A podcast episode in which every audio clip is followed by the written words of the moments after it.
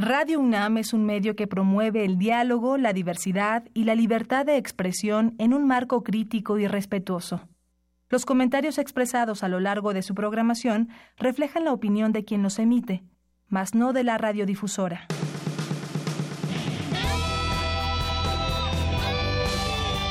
Prisma RU. Relatamos al mundo.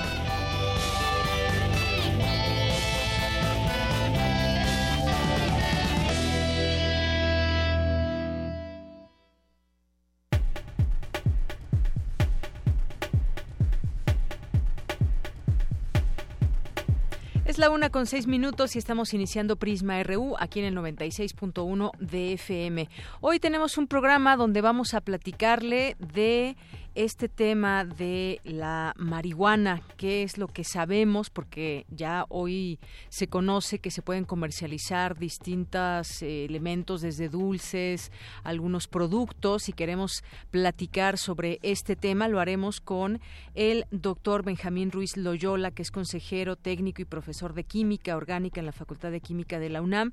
Marihuana medicinal, los beneficios y riesgos del uso de esta droga para tratar ciertos padecimientos lo veremos desde el ámbito médico, el ámbito legal también estaremos atentos a ello y lo platicaremos, por supuesto, también en este espacio. Platicaremos también en nuestra primera hora sobre este pronunciamiento que hacen por la muerte de Manuel Baracenteno allá en Puebla, quien estaba a cargo de la Dirección de Movilidad, iba en su bicicleta y fue atropellado por un chofer del servicio público en este lugar. Y hay un pronunciamiento de una eh, pues de una serie de organizaciones de ciclistas en distintas ciudades del país. Hablaremos de este tema y sobre todo cómo podemos convivir con los eh, con los ciclistas, podemos convivir todos los ciclistas, automovilistas, peatones, podemos hacerlo, falta que se regule de qué manera se tiene que hacer y seguir hablando de este tema. Si tienen opiniones, márquenos al 5536 4369 o envíenos un Twitter en arroba prisma.ru o un mensaje en prisma.ru en Facebook. Así que quédese con nosotros. Tendremos hoy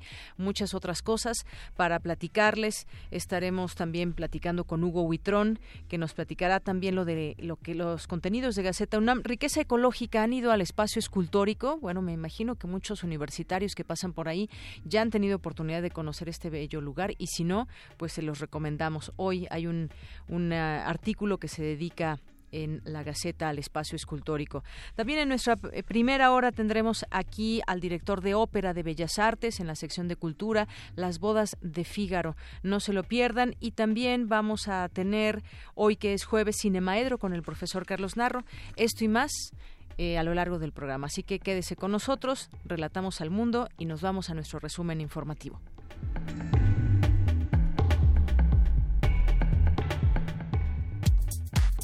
Prisma RU. Relatamos al mundo.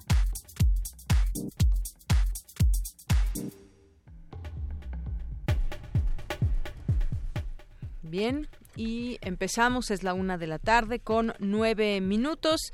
En este jueves 22 de noviembre, nuestros temas universitarios. Hoy se llevó a cabo la entrega de los galardones Distinción Universidad Nacional para Jóvenes Académicos. Mi compañera Virginia Sánchez estuvo ahí y nos tendrá los detalles. Ante los cambios sociales más acelerados que se dan en el mundo, es necesario fomentar el análisis desde una perspectiva de trabajo social. Más adelante, Dulce García nos tendrá aquí la información anuncian la segunda etapa de murales sobre la Agenda 2030 en la Central de Abastos de la Ciudad de México. Cindy Pérez nos tendrá los detalles.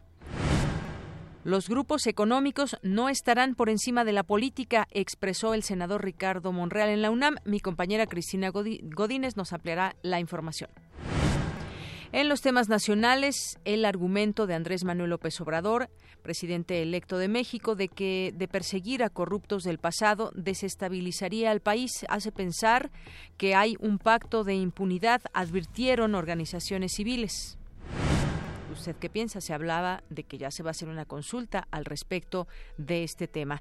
Su complejidad, así como la ausencia de un estudio sobre espacio aéreo, son las dos razones aeronáuticas por las que debe evitarse la operación conjunta de la base militar de Santa Lucía y el actual Aeropuerto Internacional de la Ciudad de México, afirmó el Centro de Investigación Mitre. Maestros allegados a Elvester Gordillo pedirán la destitución del presidente del CENTE, Juan Díaz de la Torre, en el Consejo Nacional del Gremio que se celebrará este jueves. En los temas internacionales, el presidente Donald Trump amenazó de nuevo hoy con cerrar la frontera sur durante un periodo no especificado si su gobierno determina que México ha perdido el control de la situación de los solicitantes de asilo. La cantidad de dióxido de carbono en la atmósfera alcanzó un nuevo récord del año pasado con emisiones que no muestran señales de desaceleración, informó la Organización Meteorológica Mundial.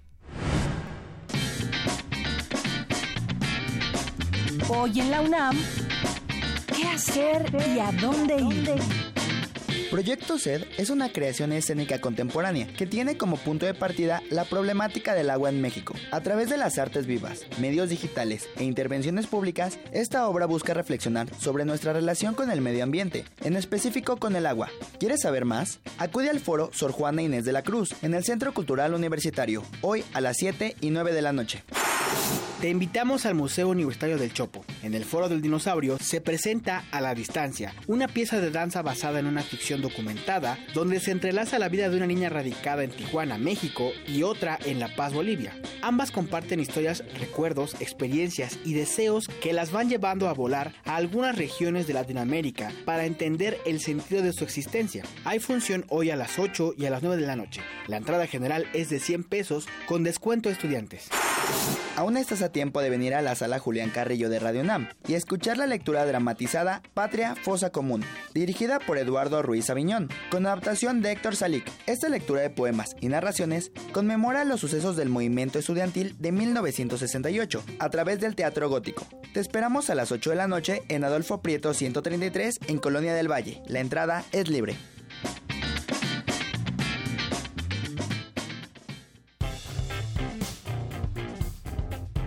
Campus RU. Bien, empezamos hoy en nuestro campus universitario. Las universidades requieren mayor, mayor presupuesto para cumplir con su misión de impartir docencia, realizar investigación y difundir la cultura, afirmó el rector Enrique Graue en el marco de la cuarta sesión ordinaria del Consejo Nacional de la Asociación Nacional de Universidades e Instituciones de Educación Superior que se llevó a cabo en Sinaloa. Resaltó que el nivel superior ha hecho un gran esfuerzo para aumentar la matrícula. Y en más información, mi compañera Virginia Sánchez, que ya está aquí con nosotros, entregan los galardones Distinción Universidad Nacional para Jóvenes Académicos. Vicky, ¿qué tal? Muy buenas tardes. Hola, ¿qué tal, Deyanira? Un gusto saludarte nuevamente a ti y al auditorio de Prisma RU. Pues sí, fíjate que este jueves en una ceremonia realizada en el Teatro Juan Luis de Alarcón del Centro Cultural Universitario, 15 investigadores y académicos y académicas de nuestra máxima casa de estudios recibieron el Premio Universidad Nacional 2018 y 15 más fueron reconocidos con la distinción Universidad Nacional para jóvenes académicos. Todos y todas ellas destacados en disciplinas como ciencias exactas, ciencias naturales y ciencias sociales, económicas, administrativas, humanísticas, docentes, tecnológicas, arquitectura, artes y cultura. Durante la ceremonia, el rector Enrique Graue resaltó el que la entrega de estos premios y reconocimientos es de las más significativas para la universidad al valorar en la planta académica las mejores expresiones del presente y del futuro. Escuchémoslo. Con ella reconocemos la importancia que la universidad le da a nuestras funciones sustantivas y al esfuerzo y compromiso de nuestra planta académica con la constante superación de nuestra casa de estudios. En todos ustedes, los premiados, los jurados han reconocido las mejores expresiones de nuestro presente y de nuestro futuro. En los premios Universidad Nacional, una historia de méritos y logros. Y en la distinción Universidad Nacional para jóvenes académicos, una dedicación sobresaliente que llena de expectativas a nuestra universidad. Y en representación de los jóvenes académicos que recibieron el reconocimiento Distinción Universidad Nacional, habló Yolanda Iracema Chirino López. Ella fue reconocida en la categoría de docencia en ciencias naturales. Escuchémosla. Es este premio también una gran responsabilidad, la responsabilidad de formar recursos humanos de excelencia, de avanzar en cada una de las disciplinas en las que nos desempeñamos y con ello impactar en el desarrollo de nuestra universidad y del país, manteniendo una mirada crítica exigiendo, pero también contribuyendo al progreso. Y para hablar, eh, Yanira, en nombre de las y los académicos que recibieron el premio Universidad Nacional 2018, habló Luis Tavira Noriega, él es reconocido director de teatro y académico de la UNAM. Y bueno, entre sus elocuentes palabras, retomo algo que dijo muy importante sobre que la vida no se trata de tener éxito, sino de ser libres. Pero escuchemos a Tavira qué más dijo al respecto. Ser universitario, ser parte de la UNAM, ha sido uno de los mayores privilegios de nuestra vida y como ningún universitario se realiza solo, será preciso entender este premio como un reconocimiento a esa numerosa comunidad a través de la cual nos fue dada la gracia de aprender, de enseñar, investigar y crear. Este premio y esta distinción, a diferencia de otros reconocimientos, tiene el singular valor de ser otorgado por la UNAM a sus propios académicos, a quienes forman parte sustantiva de ella, pero también a quienes su vocación universitaria imprimió un carácter decisivo y permanente en la realización de sus obras, porque quien construyó cabalmente su identidad profesional en esta universidad será universitario siempre. Así es serán universitarios siempre, ¿no? Y los universitarios que se siguen gestando en esta máxima casa de estudios. Bueno, pues enviamos una muy cordial felicitación a todos y nuestras académicas y académicos que pues por su contribución al enriquecimiento del conocimiento en sus áreas pues han sido merecedoras a este premio y reconocimiento. De claro, y como, como decía también, ser libres en la medida que se pueda, más allá, o hay que definir la palabra éxito también, qué significa, y sobre todo también pues yo creo que todo parte, además de, del ser universitario, entenderlo eso, ser, ser libres. Comprometerse además, ¿no? Con ese conocimiento que se genera. Y bueno, Luis también, Luis Tavira decía, más allá de pensar las ideas, hay que hacerlo. Y creo que pues algo que estos académicos y académicas, por supuesto, representan bien el hacer, el, el hacer universitario. Claro, y las, las acciones que representan nuestro pensamiento finalmente. Así es. Gracias, Vicky. Gracias a ti. Buenas tardes. Muy buenas tardes. Vamos ahora con mi compañera Dulce García. Este jueves inició el segundo encuentro multinacional de trabajo social. Cuéntanos, Dulce, muy buenas tardes. Así es, Deyanira, muy buenas tardes aquí al auditorio de Prisma RU. Al inaugurar el segundo encuentro multinacional de trabajo social en la UNAM, Carmen Casas, secretaria general de la Escuela Nacional de Trabajo Social, dijo que el análisis que día con día se hace de dicha disciplina permitirá tener distintas visiones al respecto y ayudará a crear nuevas formas de ejercerla. Aquí sus palabras desde la academia y de los desde las miradas profesionales, pues nos va a permitir tener pues diferentes visiones. Somos muy afortunados porque pues las tecnologías nos permiten acercarnos, eh, pues son varios también países, por eso es un encuentro multinacional, porque estará convergiendo también académicos y profesores de diferentes eh, lugares del mundo. Tendremos de Colombia, de España, tendremos también, pues por supuesto, de Argentina y sobre todo, pues con esta mirada hacia lo que queremos en un futuro para nuestra disciplina en trabajo social. Deyanira, por su parte, el maestro Régulo Marín Cortés, académico de dicha entidad universitaria, dijo que el segundo encuentro multinacional de trabajo social se realiza en un momento en el que la situación política latinoamericana atraviesa por procesos de derechización. Vamos a escucharlo. En los gobiernos de Argentina y Brasil principalmente, eso mismo ocurre en los Estados Unidos con un presidente como Donald Trump es imperioso reconocer que la derecha está ganando terreno en la lucha ideológica y la está ganando de manera gigantada. ¿Cómo explicarse que poblaciones hundidas en la miseria, violentadas, excluidas, opten por la derecha? ¿Y cómo es posible que una persona afrodescendiente vote en favor de un blanco racista? ¿Quién puede explicar casos como la llegada a la presidencia de un Mauricio Macri en Argentina o un Jair Bolsonaro en Brasil? Deyanira Rébulo Marín añadió que ante el cambio de gobierno en México y luego de 70 años de gobiernos del PRI y 12 del PAN, es necesario notar que tanto el trabajo social como otras profesiones se deben y corresponden a condiciones históricas concretas, así como a cambios acelerados tanto económicos como sociales, políticos y culturales, que hacen posible la aparición de ciertas ideas concatenadas, las cuales se deben seguir analizando. Este es el reporte de Jenny. Dulce, muchas gracias. Buenas tardes. Gracias a ti, muy buenas tardes. Y vamos ahora con Cindy Pérez Ramírez. La ONU y la Central y Central de Muros realizaron la segunda entrega de murales en la Central de Abastos. ¿Qué tal, Cindy? Muy buenas tardes. Deyanira, muy buenas tardes. Así es, Central de Muros, este proyecto que busca conectar el arte urbano en espacios cotidianos a través de murales que toman como lienzo las paredes de la Central de Abasto. Recordemos que la Central es el mercado más importante de la metrópoli y el más grande en el mundo, con alrededor de 500 mil visitantes por día, además de ser un centro económico muy importante para nuestro país. El Centro de Información de las Naciones Unidas para México se unió con Central de Abasto y la Agencia Cultural Widow Things en la segunda fase del proyecto para añadir 24 obras de 6.6 metros por 20 metros a los 33 de la primera fase que inició en agosto de 2017 en la que bueno, más de 50 artistas urbanos nacionales e internacionales expresaron su interpretación de los 17 objetivos de desarrollo sostenible. La función de estos objetivos globales es la de erradicar la pobreza, proteger el planeta y asegurar la prosperidad para todos como parte de la agenda de la Agenda 2030 para el desarrollo sostenible. En conferencia de prensa, Itze González, fundadora del proyecto Central de Muros, señaló que se intenta concientizar acerca de los problemas de la humanidad a través del arte. Vamos a escucharla. Estamos llegando a educar a personas no solo a un nivel intelectual, estamos logrando educar humanos que creo que esa es la parte más importante. Nos hace falta ser más humanos y hemos notado un cambio increíble en la gente de la Central de Abasto al respecto de cómo cuidan su espacio, de cómo valoran su propia vida y todo esto ha sido a través del arte. Creo que creemos fielmente que el arte es un medio de transformación.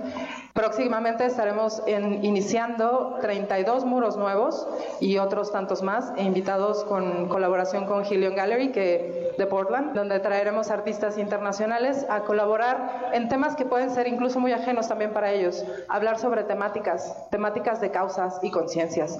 Eh, estaremos hablando sobre cambio climático y migración. Tenemos que ser más humanos y entender por qué la gente llega a migrar.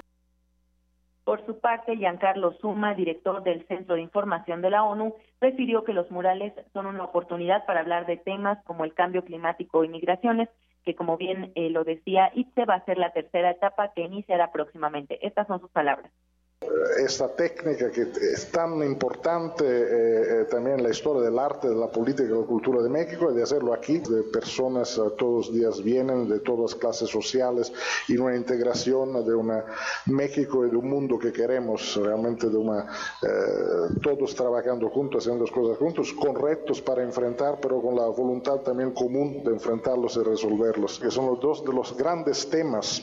Hoy de lo que en Naciones Unidas acostumbramos llamar de megatendencias.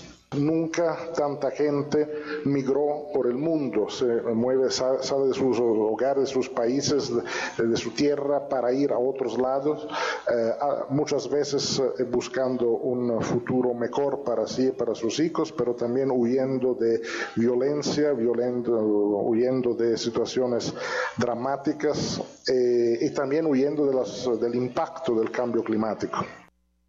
Yanira, pues hacemos una invitación a nuestros radioescuchas a visitar el más grande espacio de arte urbano en el continente, la Central de Abasto de la Ciudad de México.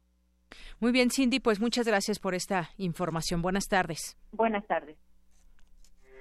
Porque tu opinión es importante, síguenos en nuestras redes sociales, en Facebook como Prisma RU y en Twitter como arroba PrismaRU. Queremos escuchar tu voz. Nuestro teléfono en cabina es 55 36 43 39.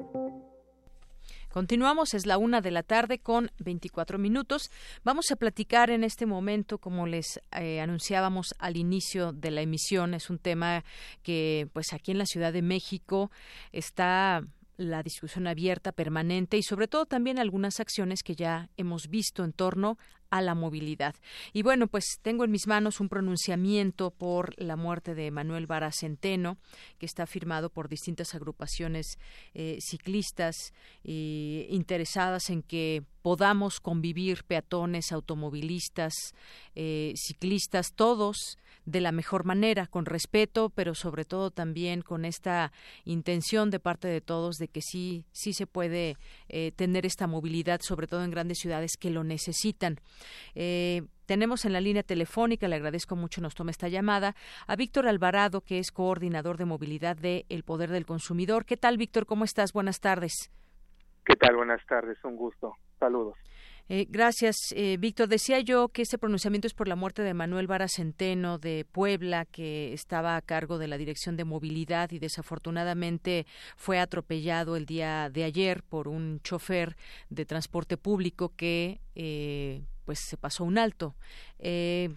Ante esto, pues se reitera, se hace vigente esta exigencia que ha sido permanente de la construcción de ciudades más seguras y por políticas de movilidad que promueven y protegen el bienestar de la población. Y hacen una serie de planteamientos aquí. Eh, me gustaría que nos platiques un poco, pues más allá de este tema, lo que se requiere para evitar que estas situaciones vuelvan a pasar y que se estén repitiendo en las ciudades, entre ellas la Ciudad de México. Sí, muchas gracias por el espacio. Eh, primero que nada mencionar que lo que necesita se necesita a nivel nacional, no solamente a nivel ciudad. Eh, lo que se requiere hoy en día es una ley general de seguridad vial que tenga esta capacidad de atender problemáticas que se siguen viviendo día con día.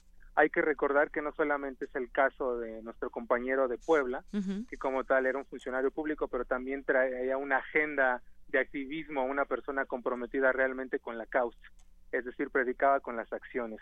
En ese sentido hay que recordar que cerca de 44 personas mueren todos los días y en menos de dos días eh, tuvimos tres decesos.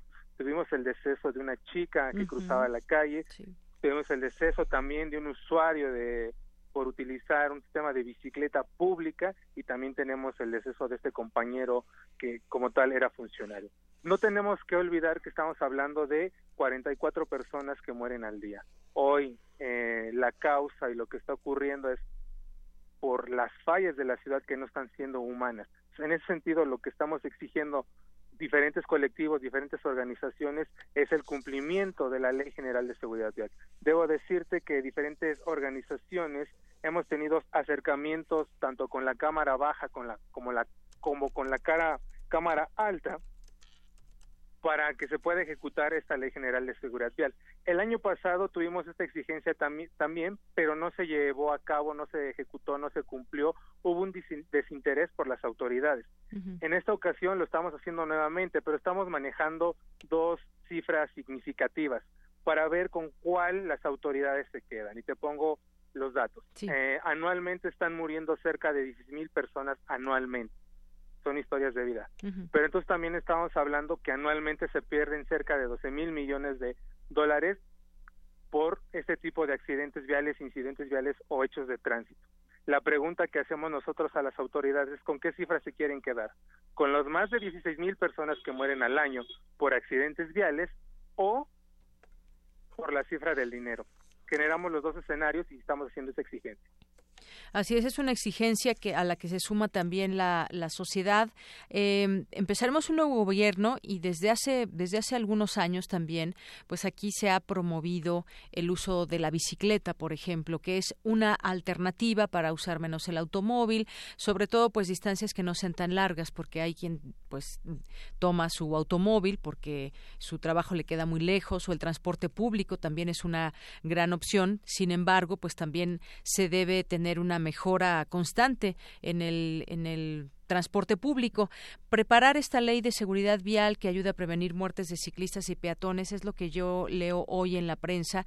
¿Qué, es lo que se pediría ahí en esta, en esta ley? Porque además ya tenemos reglamentos, tenemos reglamentos, eh, Víctor, que se deben de respetar, no siempre se respetan. Hemos visto muchas veces que los automovilistas se pasan del lado de las ciclopistas, por ejemplo, y hemos visto también, y aquí lo, lo he de mencionar también yo como ciclista y mucha gente que nos esté escuchando que pues no todos los ciclistas respetan también un reglamento que hay para los propios ciclistas. Es decir, es un trabajo que debe ser de manera conjunta. Claro, eh, sin, duda alguna. Nada más que hay que, nuevamente destacar eh, la parte propositiva y positiva de lo que viene siendo una ley general de seguridad vial, eh, su pronunciamiento y su ejecución permitiría romper fronteras. Es decir, hoy la Ciudad de México sí cuenta con reglamentos, cuenta con una ley de movilidad, pero de repente si tú te vas a otra comunidad, otro estado no lo tiene. ¿No? No tenemos que irnos tan lejos. El Estado de México adolece de una ley de movilidad un tanto laxa si la comparas con el de la Ciudad de México. Son pocas las ciudades que tienen ese interés de generar un reglamento de tránsito y una ley de movilidad tomando como prioridad las necesidades de los usuarios más, más vulnerables. En ese sentido estamos hablando de peatones y ciclistas. la Ley General de Seguridad Vial permite implementar acciones para todos los estados y no solamente sean acciones con un límite en las fronteras.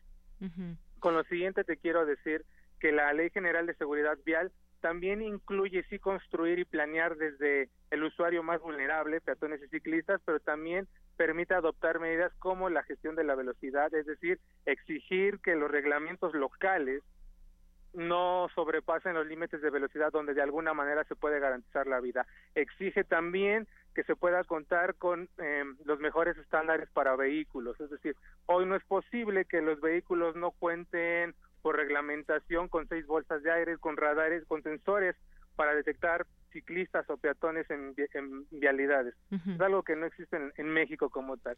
Una ley general de seguridad vial también permite eh, crear toda una serie de eh, unificar el sistema de, de, licencias. También permite eh, poder procesar los datos y tener una base común, porque hoy los registros de repente pueden ser diferenciados. La Ley General de Seguridad Vial permite atender diferentes problemáticas. Así es. Y bueno, pues mira, aquí algunos datos, que ya nos dabas algunos datos para darnos idea de cómo, se está utilizando también la bicicleta. Cada día se realizan 135 mil viajes en bicicleta en la Ciudad de México, eh, menores a 5 kilómetros, que es ahí donde se vuelve muy eficiente ese transporte. Como sabemos, esto de ecobici que podemos ver en la ciudad, y ya hay otras alternativas también que no son del gobierno, que están más bien ligadas al ámbito, al ámbito privado, que a través de tu tarjeta, pues eh, te hacen un cobro y, puedes utilizar estas, estas bicicletas. Durante los seis años eh, que están ya terminando como sexenio de un gobierno diferente al que implantó las ecobicis, pues uno hubiera pensado que la red de ciclopistas o las que existen mejoraran o que hubiera mucho más y se hubiera hecho quizás un programa mucho más amplio en este sentido.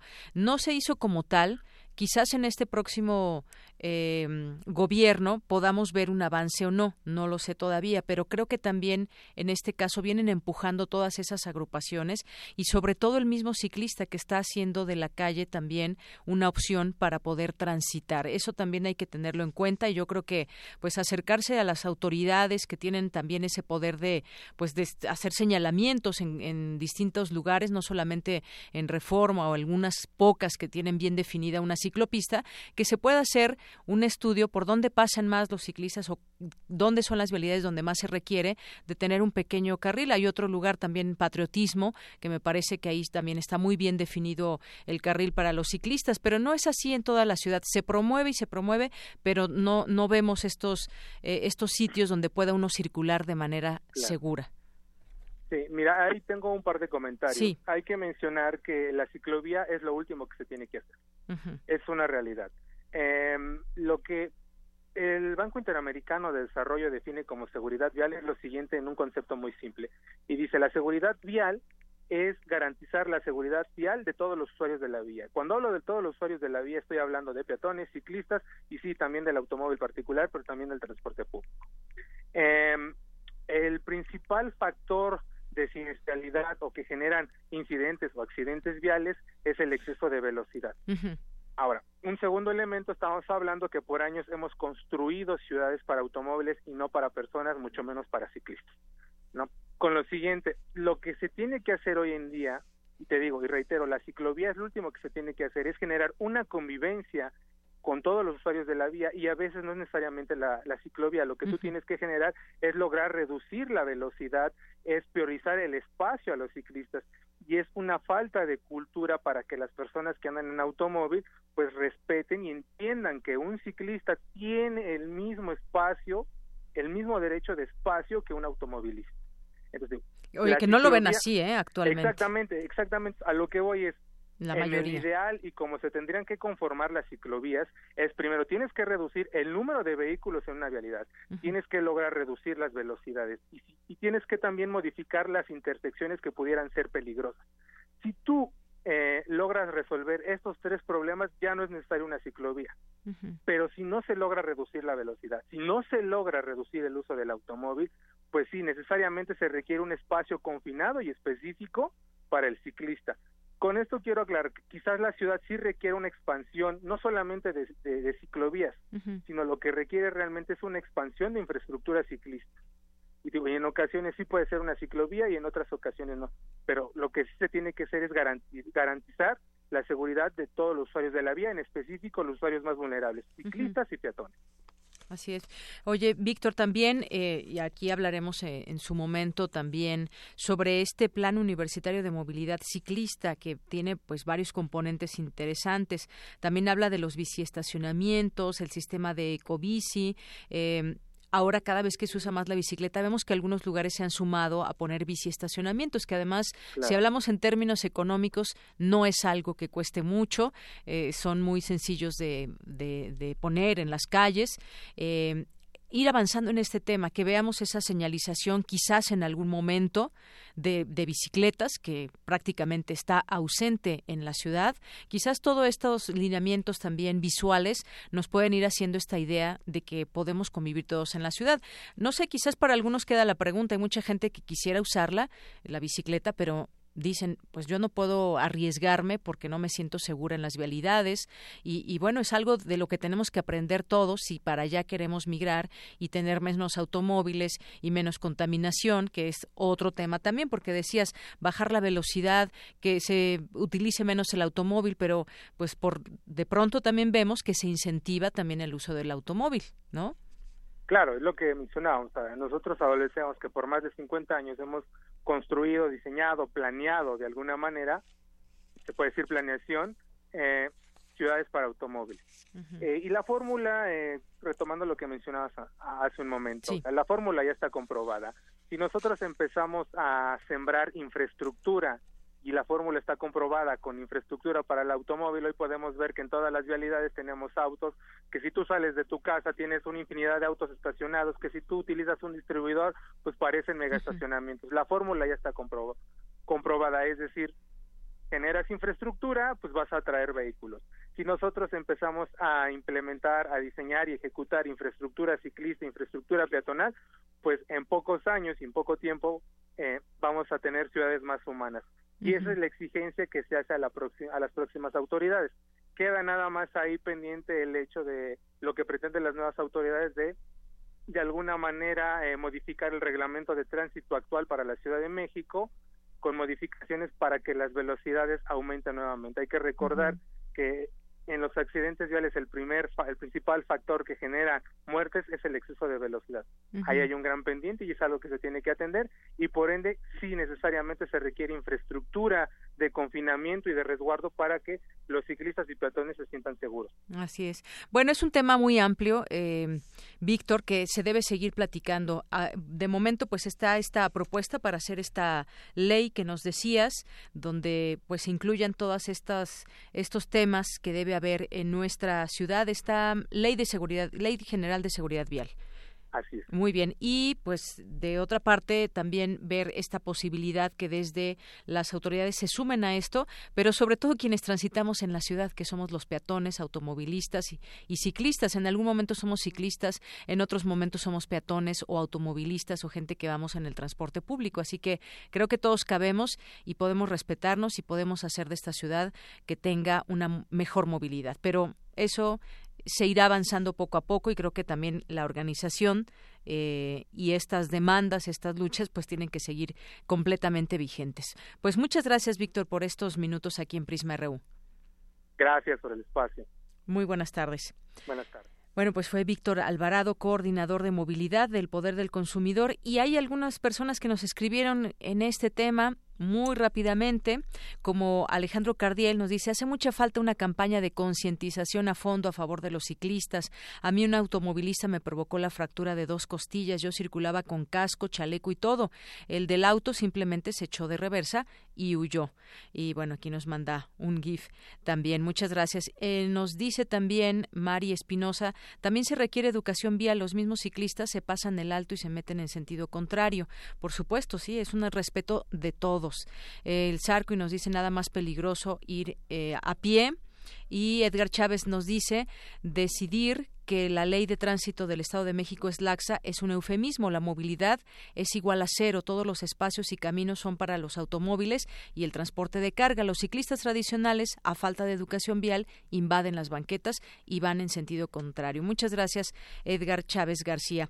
Y bueno, pues también tenemos esta información que eh, a continuación les presentamos en diversa versión, o este se lee antes, tiene que ver con ciclismo, me dice aquí Luis. Nos dice mm, el ciclista Morales, la única solución para las bicicletas son carriles confinados. La cultura vial en la ciudad es una batalla perdida. Ella es académica y deportista. Pues muchísimas gracias que nos hace esta llamada. Le mandamos muchos saludos, muchos saludos y seguimos en el tema. Bueno, eh, vámonos ahora a la diversa versión de Ruth Salazar. La ley de reproducción asistida es abrir el debate sobre la gestación subrogada. Ese es el tema de hoy. Adelante. Diversa versión. Transitando al horizonte de la igualdad. ¿Qué tal, Deyanira? Auditorio de Prisma RU. Esta mañana se llevó a cabo un conversatorio sobre la gestación subrogada en el Museo de Memoria y Tolerancia. Ahí estuvo presente la editora y filósofa Laura Lecuona, integrante de Feministas Mexicanas contra Vientres de Alquiler. FEMBA, en donde expuso su postura sobre el tema a lo que llamó una explotación reproductiva de las mujeres el debate se tornó en la iniciativa que presentó la senadora Olga Sánchez Cordero para reformar la ley de salud con el objetivo de regular la reproducción asistida en México. Nos parece muy importante que el nivel del debate sobre este tema se eleve. Esto me lleva al tema de la iniciativa de la senadora Olga Sánchez Cordero, que no está tomando en cuenta el debate que hay sobre el tema de la llamada gestación subrogada y da por sentado que lo que piensa el grupo de información en reproducción elegida es la última palabra sobre el asunto. Está claro que los únicos asesores de esta iniciativa que presentó ayer al Senado son las personas de Gire, que a todas luces están respondiendo a los intereses de la industria reproductiva. Esta iniciativa parece mandada a hacer por una de las empresas intermediarias que se encargan de poner en contacto a una persona o pareja con el deseo de tener hijos con una mujer en situación de necesidad que está dispuesta a lo que sea, incluso a dar un hijo suyo a cambio de dinero para resolver algún problema económico acuciante. O sea, estas empresas intermediarias son las principales interesadas en que en distintos países se vaya regulando la llamada gestación subrogada. Esta iniciativa que se presentó no puede verse como un logro del movimiento de mujeres, porque no, no hay un movimiento de mujeres clamando por un supuesto derecho a gestar para otros y a parir ajeno. No lo hay. Hay una demanda del mercado porque los países legalicen estas prácticas que para ellos son un negocio muy jugoso. Aunque la iniciativa no menciona la gestación subrogada, de acuerdo con la interpretación de FEMBA, con esta reforma se abre el camino. Pero para quien tenga los dedos de frente y medio conozca lo que está pasando, todo apunta a eso. Están, están digamos, parando el terreno. Si juntas esto con la, el amparo que justamente hoy, eh, el que justamente hoy dentro de la, Suprema Corte de Justicia, el, amparo que se aprobó de la pareja gay que en Yucatán este, no se puede registrar a su hijo, la, Suprema Corte determinó que tienen el derecho a tener hijos biológicos. Esta iniciativa de Sánchez Cordero también habla de un supuesto derecho a tener hijos biológicos. Interpreta el artículo constitucional que declara que los mexicanos y los mexicanos tenemos derecho a decidir el número y el espaciamiento de hijos, no como un tema de planificación familiar, sino como el derecho a que el Estado, en caso de que seamos infértiles, nos proporcione los medios necesarios para tener descendencia biológica. Esto es una interpretación, digamos, un poco aventurada. Digamos otra señal. Esto de definir las técnicas de reproducción asistida como eh, cualquier cosa tendente, vamos a a que una, una persona pueda tener descendencia y una persona infértil y bla, bla, bla. O sea, están queriendo definir el alquiler de vientres como una técnica de reproducción asistida. En el amparo eso es clarísimo, y cuando la técnica consiste en la implantación de un embrión ajeno en el vientre de una mujer. Hasta ahí la técnica en acción. Pero a partir de ese momento, la gestación es un trabajo del cuerpo de la mujer, no de ninguna técnica. Ahí hay como una trampa argumentativa, ¿no? Que ya hemos visto en otros lados. En este debate surgen muchos conceptos como el siguiente. El concepto de infertilidad relacional. O sea, de entrada se hace mucho hincapié en que la infertilidad es un problema, ¿no? Es un problema de salud. Entonces las personas infértiles necesitan atención médica, necesitan que se solucione su problema de salud. Es una manera muy tramposa de convertir el deseo de tener hijos, deseo absolutamente legítimo, en una necesidad que hay que satisfacer a toda costa. ¿no? Y es más, la idea de infertilidad relacional convierte a las parejas de un mismo sexo en infértiles son infértiles porque no son un hombre y una mujer que puedan reproducirse, sino dos personas de un mismo sexo que, por supuesto, no pueden reproducirse, no pueden este, concebir ambas ¿no? a, un, a un bebé. Y necesitan entonces, claro, como ya nos lo plantearon como necesidad, estas personas con infertilidad relacional necesitan que una mujer venga en su ayuda, ¿no? ¿De qué otro modo? Porque además nos están diciendo que se tiene derecho a eh, a tener hijos biológicos. Es como dar por sentado que eso es un derecho y dar por sentado que los vientres de alquiler son una técnica reproductiva. Se da por sentado que la infertilidad es de verdad un problema de salud. Finalmente, Laura Lecuona señaló que actualmente es más urgente legislar sobre la interrupción legal del embarazo y el proceso de adopción a quienes nos oponemos alquiler de vientres nos dice la gente, digamos, poco informada y que se deja llevar por rumores y ya, nos dice, ay, que ustedes están en contra de los derechos de las personas homosexuales. Claro que no. Y, por supuesto que no discriminamos, no va por ahí. O sea, si de acceder a los vientres de las mujeres se trata, no nos parece que tenga derecho a hacerlo ni una pareja homosexual, ni una pareja heterosexual, ni una persona soltera, hombre o mujer, independientemente de su orientación sexual. No creemos que algo así puede estar avalado por las leyes. Entonces ahí nada de discriminación, va parejo. Nos parece que nadie debería tener el supuesto derecho de rentar a mujeres empobrecidas para mandarse a hacer un hijo Creemos que, en cambio, las leyes de adopción tendrían que mejorarse. Hay mucho trabajo que hacer por ahí. ¿Por qué nadie lo está intentando? Eso es lo que tendríamos que estar haciendo. Además de que eso responde a un problema ya existente, que son los niños huérfanos. Deyanira Auditorio, para seguir abonando a este debate que apenas inicia, la próxima semana tendremos los argumentos de Gire sobre este tema. Dudas, comentarios y sugerencias en arroba Ruth Salazar o y en las redes sociales de Prisma RU. Buenas tardes.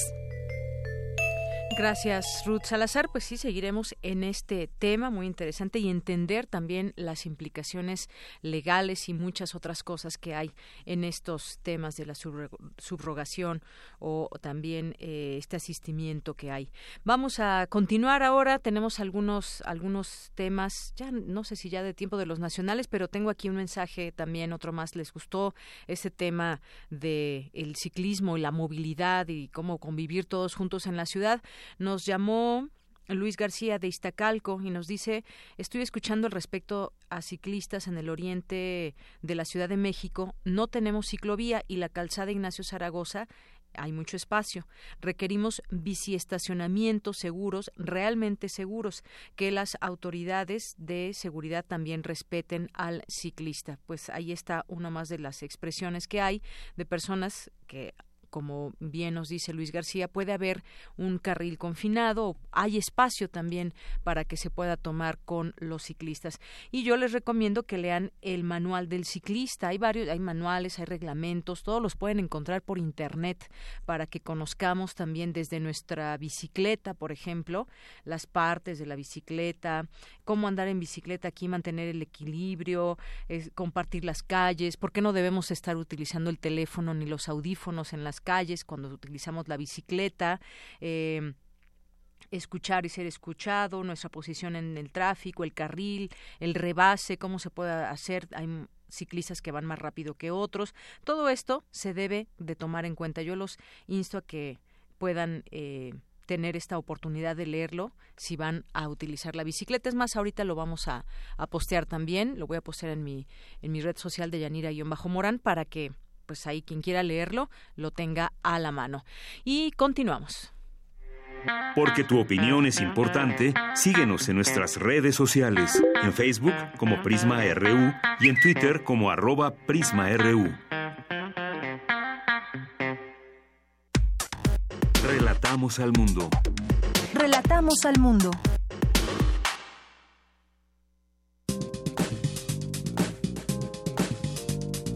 Cultura RU.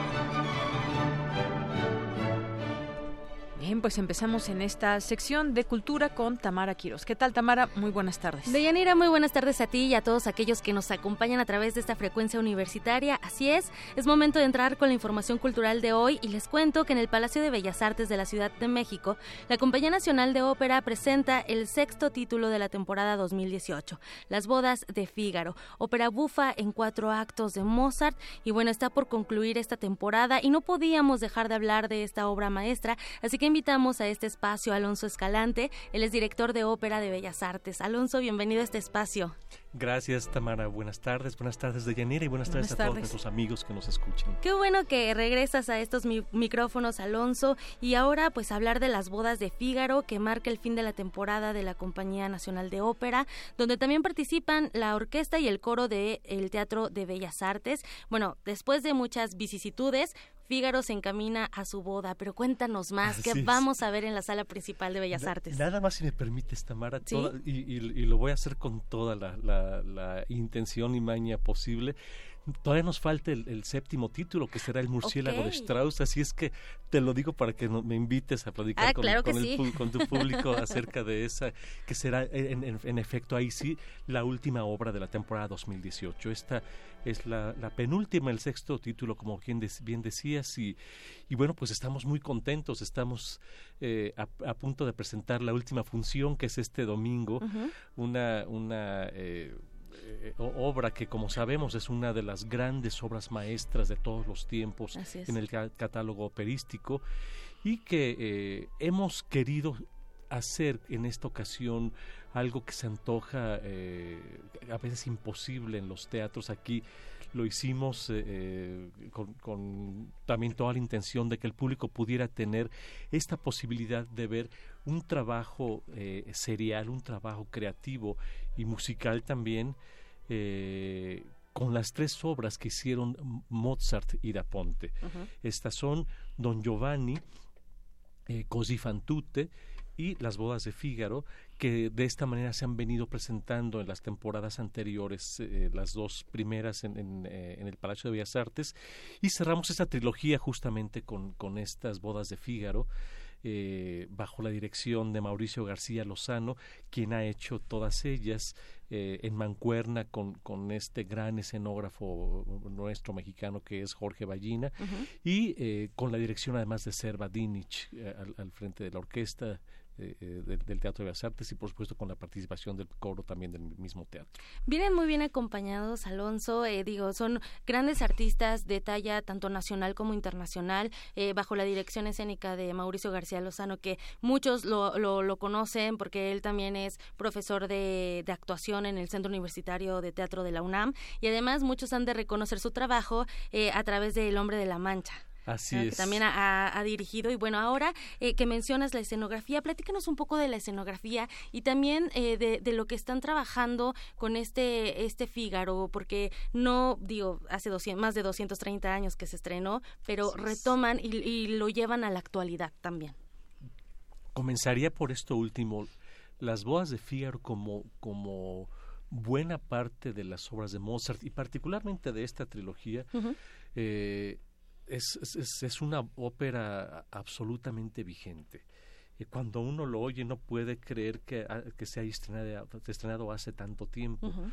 Y, y, bueno, pues hay muchas referencias a, esta obra que tienen como antecedente la obra teatral homónima de, de Beaumarchais, eh, que suscitó muchísima eh, revuelta en el París de, de, 1876, que fue cuando se estrenó, y que Beaumarchais en sus eh, memorias lo, lo, dice abiertamente, prácticamente él lo que hizo fue quitar un poquito las cosas que, fueran, que eran políticamente más riesgosas, para poder, eh, eh, conjuntamente con Mozart, eh, convencer al emperador José II de que era una obra inofensiva, que era más bien una comedia y que, que no, no tenía nada de qué, de qué preocuparse, cosa que, que, relata de manera maravillosa Beaumarchais en sus, en sus memorias y que la, muy afortunada eh, eh, película que seguramente muchos de nuestros amigos radioescuchas recordarán, esta de Milos Forman, eh, Amadeus, pues está muy bien documentada. habla justamente en algunos momentos de, también extravagante, De cómo tuvieron que luchar con la corte para que tenía prohibida la danza que tiene esta esta ópera. Y entonces, para su estreno, el, emperador tuvo que desdecirse, decir, no, bueno, pues que se ponga la danza, por favor, porque esto es ridículo. Así es. Y, y todo lo demás. Bueno, Mauricio justamente ha tomado todos estos temas que tienen que ver con la lucha del poderoso con sus siervos, la lucha de poderes, esta confrontación de géneros, eh, ¿no? las mujeres contra los hombres y viceversa. Eh, una, una confrontación que es muy patente también en la obra, eh, que es la, la confrontación de dos hombres, de dos machos el, el, conde Almaviva y Fígaro, que además en esta obra, si, si se lo ve aisladamente, no se ve tan claramente, pero cuando nos, nos, ponemos a ver los antecedentes, la obra anterior, que es El Barbero de Sevilla, hecha también por Beaumarchais, pues ellos eran muy cercanos, eran casi amigos. Eh, Fígaro le ayudó a, a, conquistar a la que ya aquí en las bodas de Fígaro es su esposa, que es la condesa Almaviva, Rosina. Y bueno, aquí casi como que se ve, uh, se siente un poquito traicionado si éramos, uh, si éramos amigos, porque ahora me, trata así. Y además, me, además quieres quitarme a mi, a, mi eh, prometida, ¿no?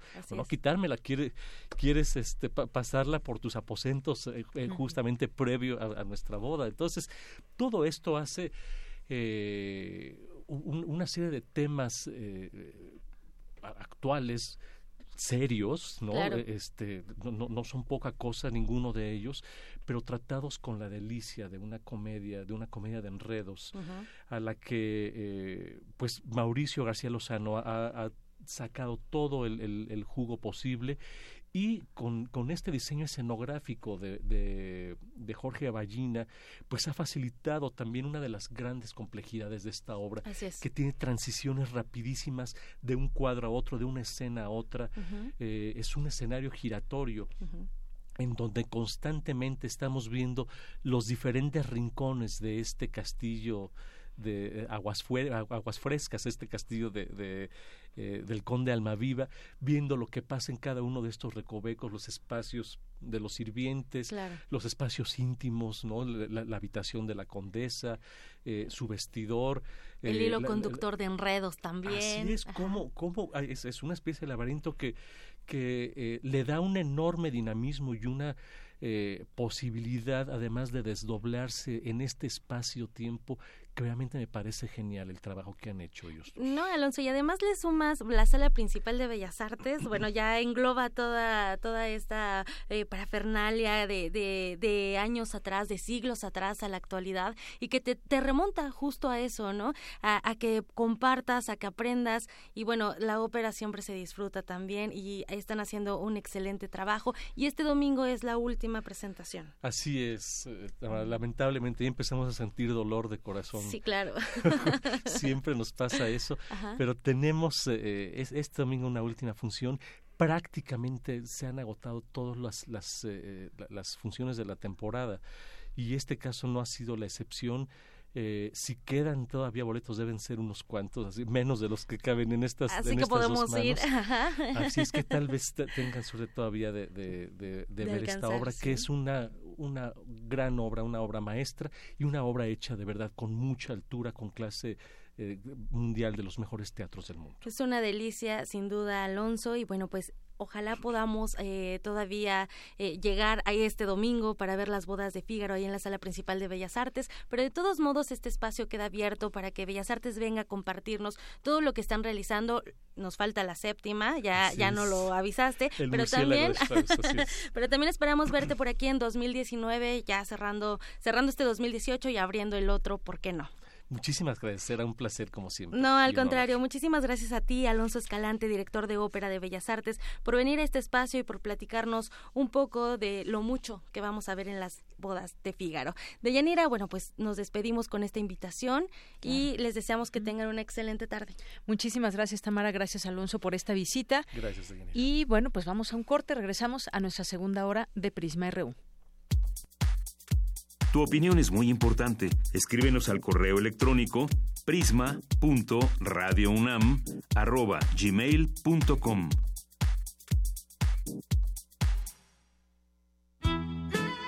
...2018... 200 años del nacimiento de Iván Turgeniev. El escritor ruso contemporáneo de Tolstoy y Dostoyevsky reincide en el tema del choque generacional, resultado de una insólita concepción de la realidad el surgimiento de nuevas ideas y la mudanza de algunos valores de la época. En cuanto a las dos generaciones, es correcto. Para nosotros, los viejos, es difícil entendernos con ustedes, muy difícil. Nunca están de acuerdo con nuestras ideas sobre el arte, la vida e incluso la moral. ¿No es verdad, Susana Ivanovna?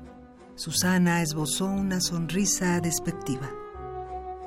Iván Turgeniev la desdichada. La Compañía de los Libros. Argentina, 2009. Iván Turgeniev, 96.1 de FM. Radio UNAM. Experiencia sonora. ¿Quiénes hacen la ciencia? ¿Cómo se suma la ciencia a las soluciones de los problemas iberoamericanos? Científicos, investigadores y académicos de Iberoamérica hablan de los avances en ciencia, tecnología e innovación que inciden en nuestra vida. La ciencia que somos. Iberoamérica al aire. Viernes a las 10 y media de la mañana. 96.1 de FM. Retransmisión, domingos a las 9.30 de la mañana por el 860 de AM. Radio UNAM. Experiencia sonora. ¿Y a ti qué te identifica como mexicana o mexicano? El sonido de una marimba. Cuando cantamos juntos. Nuestras fiestas. Los viernes de lucha libre. Como se escuche, como se vea y desde donde estés, sé parte del primer documental sobre México hecho por su gente. Muéstranos eso que te hace sentir orgulloso. Compártenos un video con el hashtag La Identidad de México. Vamos a demostrarle al mundo lo mejor de nosotros y eso que nos identifica. Tienes hasta el 7 de diciembre para participar. Consulta la convocatoria y el aviso de privacidad en INE.mx. INE. Dejar huella en cada aula de la UNAM es un deber de un verdadero Puma. Deja tu huella y apoya Fundación UNAM a de cara a miles de universitarios. Súmate 5340-0904 o en www.funam.mx. Contigo hacemos posible lo imposible. El rito comienza en el escenario. Los sonidos emergen, deambulan por el recinto, se cuelan en los oídos y estremecen los sentidos. Festival Intersección. los encuentros sonoros de Radio UNAM. Todos los viernes a las 1 horas en vivo desde la sala Julián Carrillo. Escúchalos a través del 96.1 de FM, www.radiounam.unam.mx o ven a Adolfo Prieto 133 Colonia del Valle, cerca del Metrobús Amores. La entrada es libre. Queremos escuchar tu voz. Nuestro teléfono en cabina es 55 36 43 39. Mañana en la UNAM, ¿qué hacer y a dónde ir? El documental Pita Amor a la Eternidad Sentenciada aborda la vida y obra de una de las escritoras más polémicas y admiradas de nuestro país a través de los testimonios de la escritora Elena Poniatowska, sobrina de Pita Amor, y amigos cercanos como Miguel Sabido, Jacobo Zabludowski y Patricia Reyes Espíndola, además de poemas en voz propia y de los actores Miguel Romero, Lilia Aragón y Susana Alexander. En el largometraje se incluye material fotográfico y audiovisual de archivo. Asiste a la función mañana 23 de noviembre a las Sala José Revueltas del Centro Cultural Universitario, en punto de las 7 de la noche.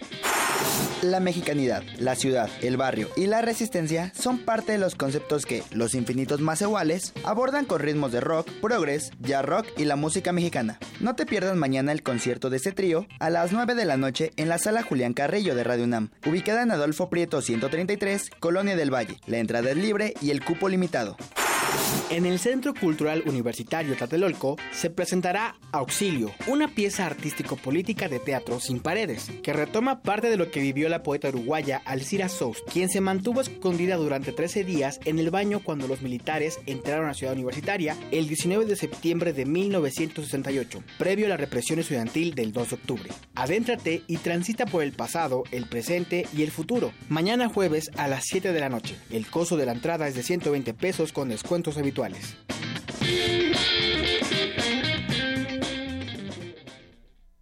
Continuamos dos de la tarde con seis minutos. Nos escribe también, sumando este tema de los ciclistas que estamos platicando, Juan Gordiano y nos dice, cuando dicen que los ciclistas y peatones son los sujetos de riesgo, eh, creo deberían avisarles porque muchos de ellos se manejan como si fueran de boligoma. Muchas gracias, Juan Gordiano. Pues sí, es que de todos, mire, si nos podemos a criticar a los ciclistas, pues también les vamos a sacar o nos vamos a sacar nuestros trapos al sol, que si nos vamos en sentido contrario, que si nos subimos a las banquetas, sí, todo eso es verdad y créanme que incluso quienes tratamos de que estas prácticas no se realicen, eh, de manera muy amable le decimos a nuestro compañero ciclista que por favor no circule en sentido contrario, aunque a veces se pero yo creo que si ya hay un llamado, una alerta ahí también, pues quizás puedan ir cambiando y si conocen el, el Manual del Ciclista Urbano, pues también Edgar Chávez nos vuelve a escribir y nos dice, la verdad yo no me siento con vela en el entierro, pero me impresiona cómo ciertas feministas sostienen, ah, bueno, eso ya es de otro tema, dice cómo ciertas feministas sostienen un conservadurismo radical sobre este y otros asuntos. Veamos cuáles son sus respuestas. Muchas gracias, Edgar Chávez. José Luis León también nos dice eh, que bueno, aquí ya les posté el manual del ciclista urbano de la Ciudad de México para que lo conozcan. Es, sí, son bastantes páginas, pero vale la pena leerlo. Lo posté ahí en, en mi red social de Twitter, de Yanira-Morán, y contesta José Luis León también que lo bloquea el antivirus Avast. Bueno, yo sí lo puedo abrir, no tiene virus y es una página de la SEDEMA, de la Secretaría de Medio Ambiente, eh, que la bajé del lugar de Visitecas, de .org, que es una agrupación también de ciclistas aquí en la Ciudad de México. También nos dice Juan Gordiano en otro comentario, la verdad los ciclistas siempre se ponen como víctimas. Mi experiencia automovilística es la contraria. Muchos se meten en sentido contrario, se te cruzan con imprudencia, se suben a las banquetas que son peatonales, les avientan la bicicleta a las personas todo con prepotencia. Gracias Juan también por este comentario que nos haces aquí a través de esta red social. Y también aquí nos dice Edgar Chávez, nadie niega la existencia del mercado negro y claro que debe ser penado, pero no todos los casos son forzosamente actos de opresión ni deshumanización junto con la regulación del aborto y la flexibilización de las adopciones. Este asunto tiene que legislarse sin prohibicionismo. Muchas gracias, Edgar Chávez, por tu comentario, que también, por cierto, aquí los está leyendo eh, Ruth Salazar de su sección. Eh, también nos escribe por aquí. Eh, bueno, nos sigue comentando Edgar Chávez sobre la gestación subrogada que involucra renta o compensación en dinero. Hace una serie de preguntas que, como decíamos, Edgar, vamos a seguir platicando de ese tema. Es muy interesante, sobre todo, conocer también la legislación, porque eso tiene que ver completamente con un tema legal también, más allá de la mujer que pues se implique en este asunto. Así que seguiremos de cerca este este tema. También Tania Mafalda nos dice, soy tu fan. Ruth, me quedó muy claro el tema de la subrogación. Gracias. Gracias a ti, Tania, también. Eh, nos escribe Ed Nicolás Guerrero. José Luis Sánchez, buenas tardes cada día. Bueno, muchas gracias por su comentario, José Luis. Gracias y nos envía, como siempre, nos comparte alguna nos comparte alguna nota que le parece importante en este caso. Nos envía una de revista Nexos. Dice la Ciudad de México enfrenta una inminente crisis del agua. Expertos, burócratas, académicos y usuarios suelen estar de acuerdo en esto y nos manda un eh, texto de la revista Nexos. Muchas gracias, José Luis, y por tus comentarios. Nos escribe también Juan Martínez, Giro Pentachi, que necesitamos un reglamento vial que contemple a todos obligaciones y sanciones. Yo soy un ciclista en pausa porque el horno no está para bollos. Gracias, Giro Pentachi. Eh, fíjate que también aquí también vi algún par de comentarios en torno a este a este tema por el atropellamiento a una joven de un camión, un chofer que iba manejando un camión y bueno, lo que decían los testigos, lo que sucedió, finalmente murió ella y varias personas contestaban en este sentido de que pues yo prefiero ya no andar en bicicleta por lo peligroso que es. Efectivamente, no, no podemos decir que nos sentimos seguros completamente, nunca lo podemos estar, pero si aunado a eso no tenemos un reglamento que se respete, pues mucho menos. Laura Lecuona también, Edgar Chávez, muchas gracias. Eh, por todos sus comentarios que ya habíamos comentado, también algunos de ellos. María Espinosa, también se requiere educación vial. Los mismos ciclistas se pasan el alto, se meten en sentido contrario. América Mena también.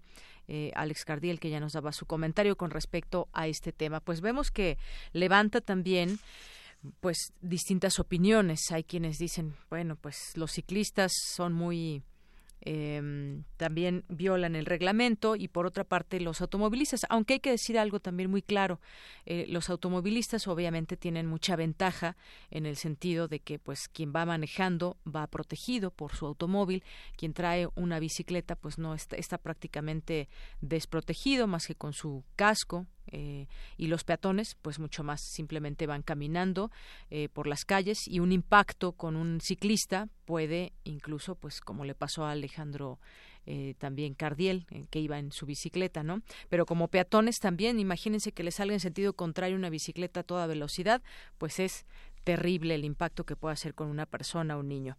Bueno, y tenemos boletos, tenemos boletos para ir a ver, a disfrutar este partido entre Pumas contra Santos el próximo 25 de noviembre, que es el próximo domingo, a las 12 del día, como se acostumbran los partidos de los Pumas allá en Ciudad Universitaria, en el Estadio Olímpico. Es el torneo de apertura 2018 y llámenos, llámenos al 5536 4339. Las cinco primeras personas que nos llamen se van a ver este partido el próximo domingo. En un momento damos a conocer sus nombres. 55 36 43 39. Y nos vamos ahora a la información universitaria. Mi compañera Cristina Godínez nos habla sobre los cambios en la presidencia son positivos para el pueblo y malos para quienes medran con el país.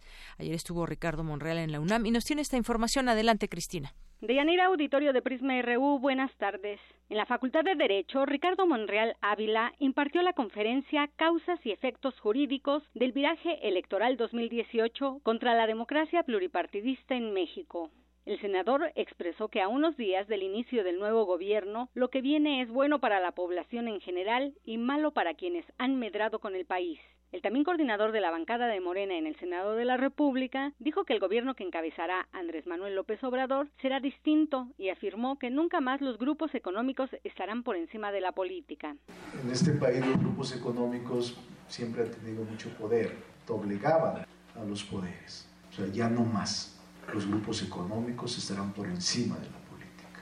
Y por eso creo que sobre reaccionaron. El rediseño institucional es parte de lo que tenemos como obligación.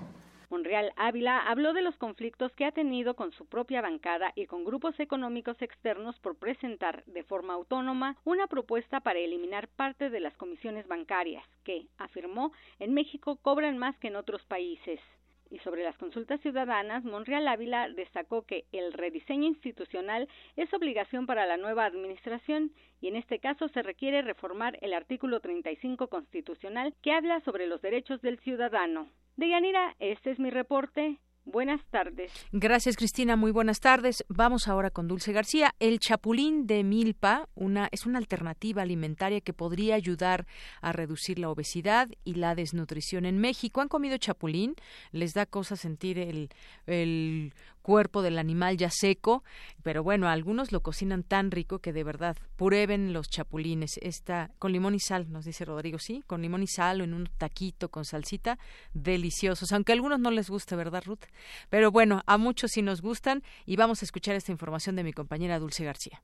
Deyanira, un saludo a ti al auditorio de Prisma RU. Por ser una fuente de proteína sana, sustentable, barata y no contaminante, el chapulín de milpa podría ayudar a combatir la desnutrición y obesidad en el país, así como a reducir el consumo de carne convencional y a bajar la emisión de gases de efecto invernadero generados por las actividades ganaderas. El doctor René Cerritos Flores, investigador de la Facultad de Medicina de la UNAM, explica que el chapulín contiene 53.17% de proteína, 4.13 de grasa, 2.31 de carbohidratos y 19.5 de fibra. Que en realidad es Phenerium purpurascens no es una plaga o no debería de ser denominada como una plaga porque tiene un potencial alimenticio tan grande que los estudios señalan que tienen una cantidad en peso, si hacemos una comparación entre una carne de uso convencional, res, puerco o pollo, tiene a veces el doble de proteínas que si la comparamos con con, este tipo de carne. Entonces lo que estamos haciendo es un desperdicio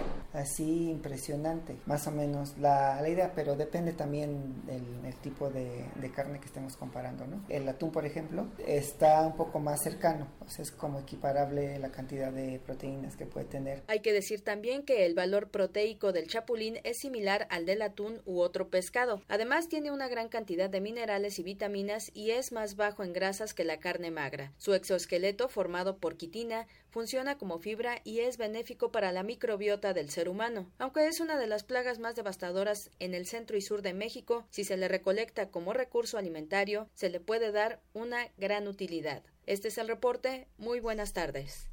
Gracias, Dulce. Muy buenas tardes. Y bueno, vamos a, vamos a presentarles ahora un reporte que nos envió Alberto Betancourt. Ustedes lo conocen, participa, es colaborador en Primer Movimiento. Es doctor en Historia, profesor de la Facultad de Filosofía y Letras de la UNAM y coordinador del Observatorio del G20 de esta misma facultad. Y bueno, él está en Egipto y nos envió un reporte de la cumbre de la Organización de Naciones Unidas sobre Biodiversidad, que entre los puntos a tocar está el papel de los pueblos indígenas en la conservación de la biodiversidad global y las relaciones entre economía y crisis ambiental, la biología sintética mediante la cual algunas empresas quieren permiso para producir organismos vivos. Así que adelante con este reporte desde, desde Egipto. En Sharm el-Sheikh, en Egipto, aquí, a orillas del Mar Rojo, un precioso mar tropical con muchos tonos de azul, donde nadan más de 1.200 especies de peces, se ha dado cita a la decimacuarta conferencia de las partes de la Convención de Diversidad Biológica de la ONU para discutir un problema enorme. ¿Cómo frenar y eventualmente revertir lo que Paul Crutzen ha llamado la transición del Holoceno al Antropoceno, para referirse a los daños ocasionados por las actividades humanas a los sistemas bióticos del planeta? En este sentido, la cumbre tiene sus claroscuros. Desafortunadamente, el enfoque dominante ha sido que el problema se puede revertir convirtiendo la conservación de la biodiversidad en un negocio. Pero de acuerdo a Anelé Marian de la Organización Internacional Amigos de la Tierra, este enfoque provocará una situación paradójica. Las grandes corporaciones están tratando de presentarse aquí como defensoras del medio ambiente, pero se trata de empresas mineras, gaseras, inmobiliarias, turísticas, agroquímicas, que provocan cotidianamente una inmensa destrucción ambiental y que ahora vienen aquí a lavar la cara, invirtiendo sumas ínfimas de dinero, mediante las cuales, de manera muy irónica, se están convirtiendo en una especie de gerentes ambientales que decidirán qué se conserva, quién lo conserva, cómo se conserva, cuáles son los criterios para valorar la calidad de la conservación. En contrapunto, y como parte de las buenas noticias durante esta reunión, los pueblos indígenas han obtenido una victoria histórica. El incipiente y todavía paulatino pero muy importante reconocimiento de que los territorios indígenas constituyen una alternativa de conservación complementaria compatible y en muchas ocasiones incluso más eficiente que las áreas naturales protegidas. Tunkiak Katán, dirigente de la Coalición Internacional de la Cuenca Amazónica, destacó en una conferencia de prensa la importancia de que la cumbre asuma que ha sido el modelo económico vigente el que ha provocado la destrucción de los principales reductos de la vida en el planeta, y que si existen lugares bien conservados ha sido gracias a los modos de vida, las prácticas y los conocimientos indígenas, y sobre todo, y en esto fue muy enfático y muy emotivo, gracias a la resistencia que han opuesto los pueblos a la destrucción de los bosques del mundo. El dirigente indígena llamó a crear un corredor biocultural, imagínense nada más que eh, importante, un corredor biocultural Andes, Amazonas, Atlántico, y dijo que la coalición a la que pertenece ha acordado brindar todo el apoyo que sea necesario a las comunidades indígenas de Brasil que sufren los embates del nuevo gobierno.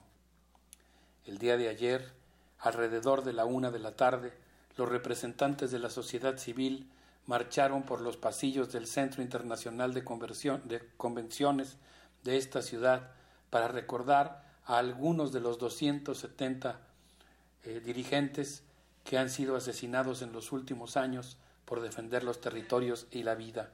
Allí estaban, por ejemplo, Noé Vázquez Ortiz e Isidro Valdenegro López de México. Estaban también Aisin Ulvi de Turquía, Datu Víctor de Filipinas y Berta Cázares de Honduras. Al terminar el recorrido de esta solemne caminata, a muchos de los asistentes se les había hecho un nudo en la garganta. Los organizadores dijeron que es paradójico que quienes están destruyendo el medio ambiente sean considerados como aliados por la Convención, mientras que los auténticos defensores son asesinados por proteger bienes comunes de toda la humanidad. Aquí en Sharm el-Sheikh, Egipto, ya es muy noche, hay una luna llena que ilumina este sitio ubicado entre el mar y el desierto, en el que se han dado cita los delegados de la Convención de Diversidad Biológica de la ONU. De Yanira, amigos de Radio UNAM, espero que les haya parecido interesante este reportaje para Prisma RU. Bien, pues claro que sí, Alberto Betancourt, y habrá que seguir platicando de este tema, por supuesto, porque esta cumbre importante de la Organización de Naciones Unidas sobre biodiversidad abre muchos, muchos ámbitos entre los cuales podemos, podemos comentar y tiene que ver con esto que nos decía de los pueblos indígenas, el papel que juegan en la conservación de la biodiversidad global en pues en todos los países prácticamente, bueno, en muchos países, en muchos países donde tienen incidencia justamente las comunidades indígenas. Uno de ellos, por supuesto, que es México. Y bueno, pues también esto que nos decía de las relaciones entre economía y crisis ambiental, la biología sintética, temas de verdad muy interesantes. A través de algunas empresas, pues ya se requieren o quieren permiso para producir organismos vivos. ¿Esto qué implicaciones tiene? Bueno, pues ojalá que podamos seguir hablando con él de este tema. Por lo pronto, este reporte desde Egipto. Y continuamos, continuamos también. Tenemos algunas notas nacionales. Bueno, antes les voy a dar los ganadores, los nombres de los ganadores que se van a ir el próximo domingo a ver a Puma Santos y son Alejandro Cardiel, Itzel Sánchez Jiménez, doctor Alejandro Torres Prausto, Ana Evangelina Irigoyen Ornela, eh, Pedro López Álvarez. Ellos pueden venir, pues ya les queda hoy y mañana eh, para que vengan a recoger estos boletos. Recuerden de a partir de las 9.30 hasta las cinco y media de la tarde, con una identificación para que podamos darle su, sus boletos dobles a cada una de las personas que se lo ganaron. Muchas gracias por participar y estar aquí con nosotros atentos. Y, se, y siguen llegando también algunos otros mensajes con respecto al tema de los ciclistas. Por ejemplo, Juan Gordiano nos vuelve a escribir y nos dice, cuando dicen que los ciclistas y peatones son los sujetos de riesgo, creo deberían avisarles porque muchos de ellos se manejan como si fueran de bolígono. Bueno, este ya lo habíamos comentado. Nos dice Tania, un automovilista no sabe de terror hasta que se sube a una bici en esta ciudad. Les invito a un paseo cortito para que vean quiénes son los abusivos. Muchas gracias, Tania, por tu comentario. La ciudad, nos dice Juan, tiene que mejorar para todos lo ponen mayúsculas. Lo que sucede es que los programas toman una preferencia o ciclistas o autos o peatones y su política se le impone a los demás entorpeciendo su circulación y creando así actitudes pragmáticas. ¿sí? Aquí hay que verlo en conjunto el tema, por supuesto. Mucho tendrán que opinar cada uno de los de los que nos transportamos de alguna manera, de los que nos movemos en la ciudad caminando en bicicleta, en patín del diablo, en lo que sea también. Y bueno, por aquí también presentes feministas mexicanas contra vientres de alquiler. Muchas gracias y pues a todos ustedes también. Juan nos dice lo que generalmente es peligro para todos son los motociclistas. Sí, nos faltaba también es un grupo los motociclistas. Ellos aplican la anarquía en todo, dice, y se enorgullecen de ello, además del ruido excesivo de las tipo chopper que lo hacen solo porque sí, afectando a la sociedad para imponer su actitud. Adrián Torres nos dice también que no puede abrir este esta liga que envié, que posté eh, del ciclista urbano, dice que ABG también lo bloquea. Bueno, pues si no pónganle en el buscador y ahí les van a aparecer y seguramente podrán abrirlo sin ningún problema. Y también Alejandro Cardel nos dice que le encantan los chapulines, una tlayuda con chapulines y un mezcalito es la gloria. Pues sí, lo que decíamos, o con un tequila, dice Rodrigo también. Un tequila. Abimael Hernández también muchos saludos. Vamos a Vamos a continuar y ya tenemos en la línea telefónica. Vamos a ir con las breves, con las breves internacionales de Ruth Salazar. Adelante. Porque tu opinión es importante, síguenos en nuestras redes sociales, en Facebook como Prisma RU y en Twitter como arroba PrismaRU. Prisma RU. Relatamos al mundo. Internacional RU. Después de que la CIA revelara el asesinato del periodista Yamal Khashoggi fue una orden directa del príncipe heredero Bill Salman, el mandatario estadounidense Donald Trump decidió desestimar el asunto porque la alianza geoestratégica y económica de su país contra Arabia Saudí es más importante. Así lo dijo. No vamos a renunciar a cientos de miles de millones de dólares en pedidos militares y dejar que Rusia, China y los demás se beneficien. Para mí es muy simple. Estados Unidos primero. La CIA ha estudiado mucho el caso y no tiene nada de definitivo. El hecho es que tal vez lo hizo, quizás no. El ministro del Interior de Italia, Matteo Salvini, ha encabezado la represión contra los barcos de rescate del Mediterráneo. Ahora su gobierno solicitó la incautación del buque Aquarius por supuestas anomalías en la gestión de residuos. Médicos Sin Fronteras califica la investigación de desproporcionada. Carline Keiger, jefa de emergencias de la ONG, no es la primera vez que nos acusan. Hemos sido acusados de contrabando de seres humanos, hemos sido acusados de no llevar nuestros suministros médicos adecuadamente a bordo. Así que no vemos esto como un ataque, sino lo vemos como un ataque político para intentar sacar del mar uno de los últimos barcos de búsqueda y rescate cuando mucha gente está muriendo. La justicia española rechazó este miércoles la creación de un sindicato de trabajadoras sexuales, porque considera que aceptarlo sería admitir que el proxenetismo es una actividad legal en pleno conflicto por la afrenta de los presupuestos entregados por Italia. La Unión Europea ha mostrado su preocupación por las cuentas públicas de otros cinco Estados miembros. Se trata de España, Francia, Bélgica, Eslovenia y Portugal, que según Bruselas deben adaptarse a las normas. Habla Valdis Dromboski, vicepresidente de la Comisión Europea. Pedimos a los cinco Estados miembros que tomen las medidas necesarias dentro del proceso presupuestario nacional para garantizar que el presupuesto de 2019 se ajusta al pacto. Israel ha arrestado durante el 2018 a 908 menores de edad palestinos, denunció la Sociedad de Prisioneros Palestinos. De acuerdo con la organización, del total de niños, 270 permanecen en centros de detención israelíes en malas condiciones. Kristen Nielsen, secretaria de Seguridad Nacional de Estados Unidos, visitó parte de la frontera con México y aseguró que los migrantes que manifiesten el deseo de trabajar en su país no necesariamente recibirán el beneficio del asilo. Muchos de los que estuvieron aquí o en ruta hacia nuestra frontera sur a través de estas caravanas son migrantes económicos o están buscando reunirse con sus familias que ya se encuentran en los Estados Unidos. Querer un trabajo no es una base para el asilo según las leyes de los Estados Unidos. Reunirse con su familia familia no es una base para el asilo según la ley de los Estados Unidos. Y querer vivir en los Estados Unidos no es una base para el asilo según la ley de los Estados Unidos. Con audios de Euronews y Telesur, las breves internacionales con Ruth Salazar. Gracias, Ruth. Continuamos con otros temas. Otro tema que seguramente también pues será polémico, que cada quien tiene su opinión al respecto de lo que está sucediendo. Y hoy nos, hoy vimos en distintos medios de comunicación esta nota de que inicia la venta de productos de marihuana y los comercializarán siete empresas. En México se podrán comercializar, exportar e importar 38 productos con cannabis y sus derivados de la COFEPRIS. Ahí calificaron el día como histórico y detalla que los artículos que se venderán en el país a partir del próximo mes son 21 suplementos, nueve tipos de seis alimentos y dos materias primas. Bueno, yo vi hasta un desodorante entre las entre los artículos que ahora se van a vender con eh, derivados de marihuana. Hablemos de este tema. Ya está en la línea telefónica Benjamín Ruiz Loyola. Él es consejero técnico y profesor de química orgánica en la Facultad de Química de la UNAM.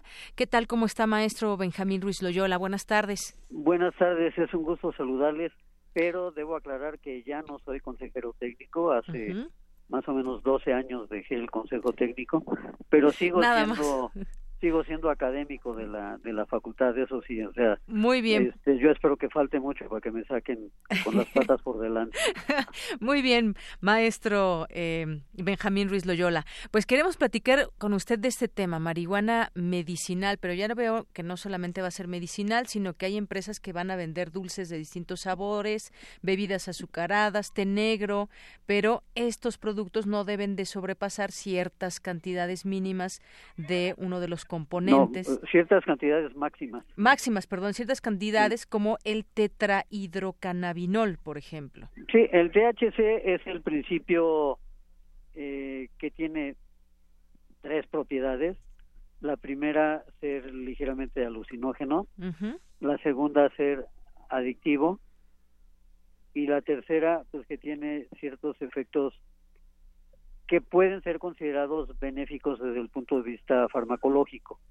Entonces, eh, es importante eh, cuando mencionas esta cuestión de los dulces y las bebidas, es porque la Suprema Corte ya dictaminó que se puede consumir marihuana con fines recreativos. Es decir, ya no solamente como medicamento, sino también de manera recreativa. Yo la verdad no entiendo esto cómo van a utilizar los cosméticos yo supongo que de manera recreativa, pero este ¿qué diferencia va a tener un lápiz labial con o sin este con o sin este THC? Ajá. Obviamente eh, entiendo lo que va a pasar, ¿no? O sea, una pareja que se esté besando un lápiz labial con THC pues, se van a poner hasta el gorro los dos. Qué bonita manera de, de ponerse hasta atrás, ¿no?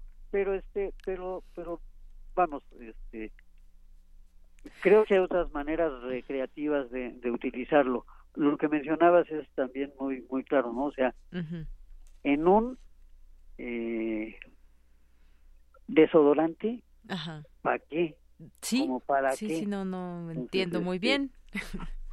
eh, eh, la parte medicinal es la parte la parte más importante porque porque está está probado que más allá del THC que es el, principio que causa más más problemas por por adicción por efectos que para el consumidor son agradables pero para la sociedad no como el eh, provocar letargia este eh, de alguna manera hasta alucinaciones etcétera etcétera. Eh, hay otros otros eh, principios activos, el cannabidiol, por ejemplo, sí. que siglas CBD, que tiene, eh, por ejemplo, una acción muy importante eh, que se relaciona con los espasmos que sufre la gente con epilepsia. Ayuda muchísimo a controlar este, las convulsiones y entonces proporciona alivio a las personas que tienen estos problemas y ayuda a los médicos a dar un mejor tratamiento para buscar la manera de eliminar el, eh, el problema neurológico que genera que genera las convulsiones. También es de enorme importancia como analgésico eh, en cuestión de dolores intensos, dolores de larga duración, como son los que se asocian, por ejemplo, en tratamientos contra cáncer. Sí. De hecho, eh, existe un mercado, o existía un mercado, yo creo que va a desaparecer, en el cual la gente que salía del Instituto Nacional de Cancerología podía obtener eh, una especie de tintura de marihuana que se obtenía a partir de poner eh, hojas de marihuana en alcohol para extraer los principios activos y se dosificaban como si fuera gotitas de homeopatía. Nada más que en este caso sí había principio activo, en cambio en la homeopatía usualmente hay nada de principio activo, hay este digamos que un suspiro. Entonces, yo creo que la parte medicinal es sumamente importante. Eh, eh, celebro mucho que eh, se haya dado esto. No creo que se empiecen a vender luego, luego, porque no podían tener permisos de importación hasta que COFEPRIS lo autorizara. Sí. Ahora que COFEPRIS lo autorizó, ya pueden ir a la Secretaría de Hacienda a solicitar los permisos de importación para poderlo traer. Entonces, yo calculo que que quizá un mes o un poco más se van a tardar, porque además como viene el cambio de gobierno, eh, las condiciones puede ser que cambien en cuanto a la rapidez con que se atiendan las solicitudes. Pero yo creo que a partir de enero ya vamos a, tener estos productos, o si no todos, muchos de ellos, a la disposición de los consumidores.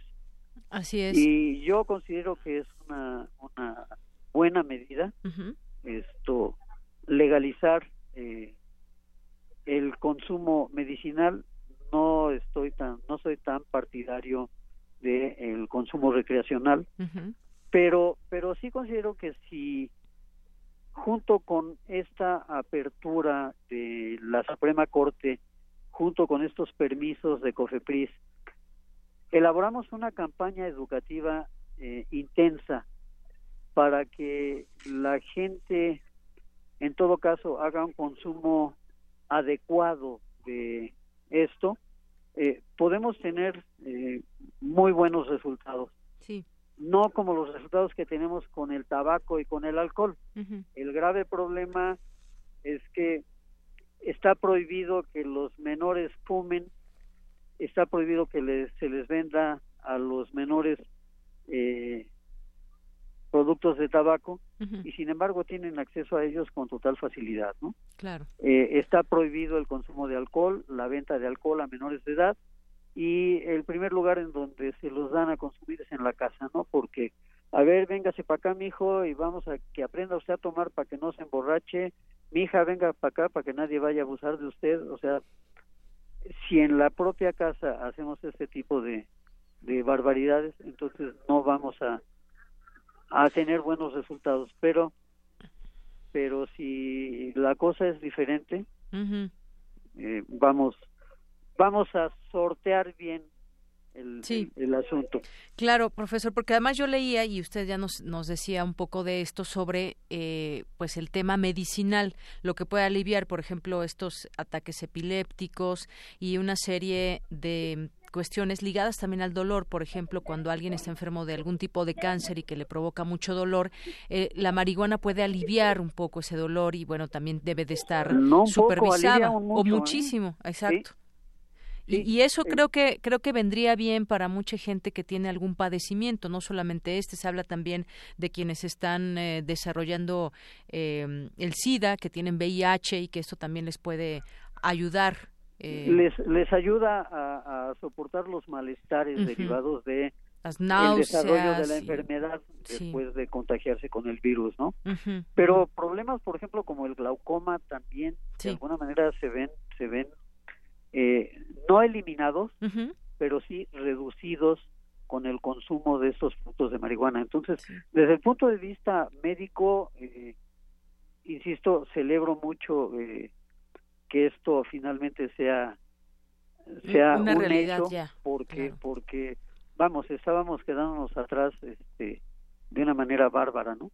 Y desde el punto de vista recreativo, estaré de acuerdo si aparejado con esto viene una campaña educativa verdaderamente seria y vienen las regulaciones que se apliquen efectivamente, ¿no? Sí. Porque, como te decía, los, los niños llegan a las tiendas a comprar cigarros y no te puedo vender cigarros. Véndame un cigarro suelto, ok, son cuatro pesos. Y entonces, este, pues una cajetilla que cuesta 25 pesos, el tendero termina vendiéndola en 80, ¿no? Porque son menores de edad. Pero ese no es el chiste. El chiste es que si hay una regulación se cumpla y si no se cumple que se sancione adecuadamente. Así es. Ciertamente, cuando nos dicen que es menos dañina la marihuana que el tabaco, esto es algo no completamente demostrado. Lo que ocurre es que la marihuana no se fuma, no se consume, bueno, no se consumía este públicamente como si se consume el tabaco. Sí. Ahora ya vamos a poder tener más parámetros de comparación. Muy bien. Bueno, pues sí, la marihuana medicinal se usa para tratar muchos padecimientos, hay evidencia para apoyar su uso en algunos casos, en muchos otros no. Y bueno, lo del tema lúdico lo seguiremos también platicando porque eh, sobre todo también pues la marihuana eh, hay una gran familia de todos sus componentes y entonces cómo van a estar contenidos en todos estos productos también habrá que conocer el etiquetado saber, saber leer el etiquetado de estos productos que puede ser un té que puede ser un labial como nos decía cuáles son sus efectos secundarios no sé si en la en la etiqueta pueda venir y podemos informarnos sobre pues cómo usar estos estos productos, ¿no? ¿Y en qué yo, cantidad? yo creo que hay que hay que esperar un par de semanas, dos, tres semanas. Sobre todo hay que esperar al cambio, al cambio, al cambio de gobierno, y ver hacia dónde se orientan las, las, las actividades, los esfuerzos de COFEPRIS en su momento. Y, ya que tengamos, eh, que sepamos exactamente los productos que se van a comercializar, que cumplan con los requisitos de la Secretaría de, Profeco en cuanto al etiquetado. Entonces podremos volver a platicar con un poco más de conocimiento. Me dará mucho gusto volver a estar en contacto con ustedes y comentar con mucho más información sobre, sobre este asunto. Claro, pues queda la invitación ya hecha y si puede venir aquí con nosotros a Radio UNAM, mucho mejor. Si no, pues por teléfono seguimos platicando de este tema. Esto, eh, si no estoy dando clase, me dará mucho gusto ir allá con ustedes y a lo mejor hasta nos fumamos un cigarrito. ¿De tabaco o de qué? pues de lo que caiga. De lo que caiga. Yo, yo, tengo, yo tengo 19 años 10 meses y 22 días de no fumar. Dejé de fumar hace mucho. Bueno, pero mire, va a haber té, va a haber el desodorante, el labial. Pero, pero pues el desodorante, qué chiste, o sea, a lo mejor solo para alguien que se ponga a, a olerme las axilas para poder absorber el, como que no es muy muy elegante. Hasta pomadas. Al menos no lo considero muy elegante todavía, ¿no? Pero bueno, ya veremos. ya veremos qué, pero quizás cuando ya venga ya existan estos productos que ya podamos tener aquí a lo mejor una gama y que nos ayude también a leer este etiquetado, cuáles son los componentes usted como químico. Sería, muy interesante tanto para ustedes en cabina como para el grueso del, del público que que no se escucha, ahorita digo no se escucha porque a mí también me están, me están oyendo, a ustedes los escuchan diario, a mí una vez al año, pero, pero sí sería muy interesante que la gente tuviera un poco más de información, porque a veces no sabemos cómo leer las etiquetas de los productos. Y nos vamos con la cita cuando, cuando alguien con pleno desconocimiento, por ejemplo en el caso de alimentos, y estoy variando un poco si alguien te dice, si no puedes leer el nombre del producto, no lo compres, porque seguramente es un químico nocivo. Sí. Y este y entonces yo a esa persona que, que da esa información le diría, a ver, repite el nombre de desoxirribonucleico. Mm. porque no lo va a poder repetir y entonces le voy a decir, pues no es tan malo porque es de lo que está hecho tu ADN y es lo que le pasas a tus hijos como herencia. Claro. Entonces no es un químico malo, ¿no? El hecho de que no lo sepas decir sí. no quiere decir que sea malo. Entonces, Y hay que tener mucho cuidado con esa, esa manera de leer las, etiquetas. Bueno, pues entonces ahí queda la invitación en próximas semanas y ahí le echamos una llamada para que ver si nos puede acompañar o si no, vía telefónica. Gracias. Me dará mucho gusto cualquiera de las dos vías. Agradezco mucho la oportunidad de saludarles y de estar en contacto con el público y que sigan los éxitos. Gracias, gracias maestro Benjamín Ruiz Loyola. Hasta luego. Tengamos buena tarde, hasta luego. Muy buenas tardes, profesor de Química Orgánica en la Facultad de Química de la UNAM. Porque tu opinión es importante, síguenos en nuestras redes sociales, en Facebook como Prisma RU y en Twitter como arroba PrismaRU.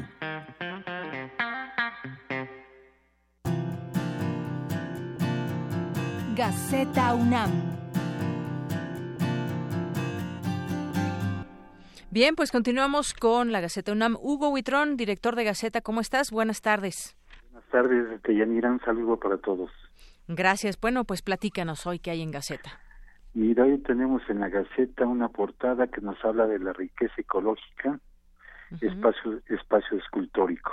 Tenemos un gran lugar.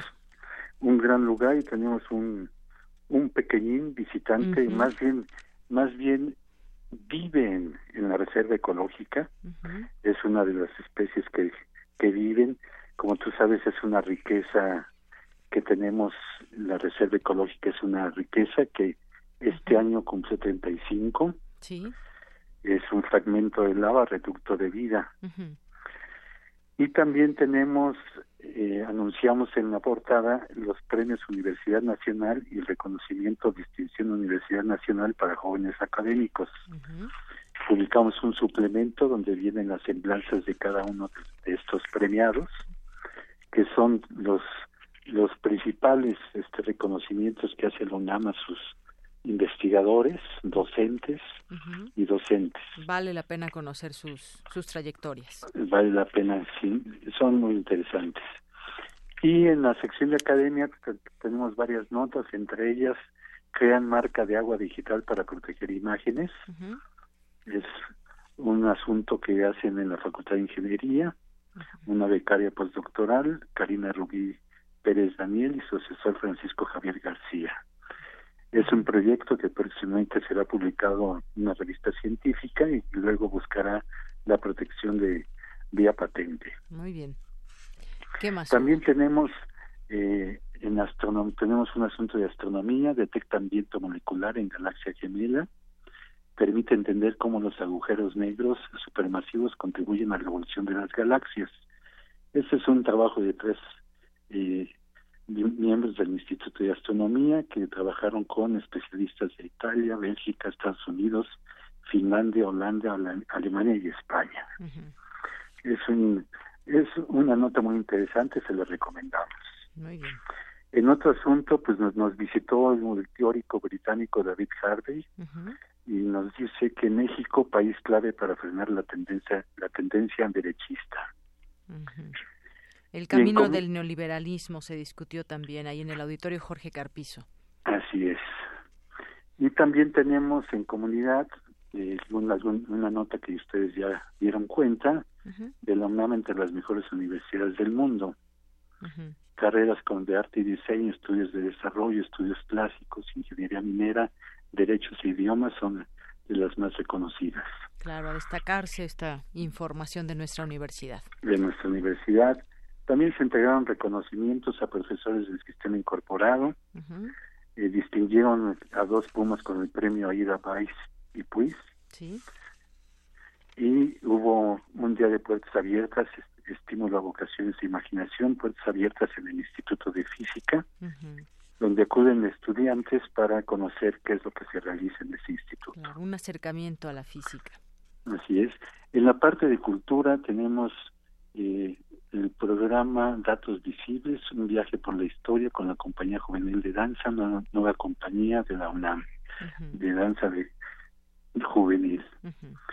Y presentan en la Casa del Lago muestra de la vida submarina, una exposición del fotógrafo Christian Biss, ganador de distintos premios internacionales. Un mundo debajo de las olas. Así es. y un, un adelanto de lo que vamos a tener en, en la FIL de de, Guadalajara. Vamos a tener cuatro mil títulos de la UNAM. más de 35 mil ejemplares, entre otra serie de conferencias y presentaciones. Muy bien. Bueno, pues ahí presente, como siempre, la UNAM en esta feria. Pues Hugo Huitrón, muchas gracias por estar con nosotros este día, jueves 22 de noviembre. Gracias a ustedes de Yanira y no se olviden, por favor, que, nos pueden seguir en Gaceta gaceta.unam.mx y este, por favor, sean felices. Claro que sí. Hugo Huitrón, muchas gracias. Gracias. Hasta, hasta luego. Buenas tardes. Queremos escuchar tu voz. Nuestro teléfono en cabina es 55 36 43 39. Prisma RU. Relatamos al mundo.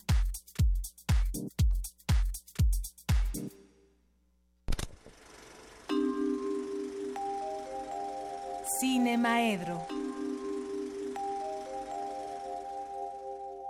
Oh, bueno, aquí empezamos aquí con algunas algunos temas detrás de micrófonos. Carlos Narro ya está aquí con nosotros, profesor, subdirector de Extensión Cultural de Radio UNAM en Cinemaedro. ¿Cómo estás?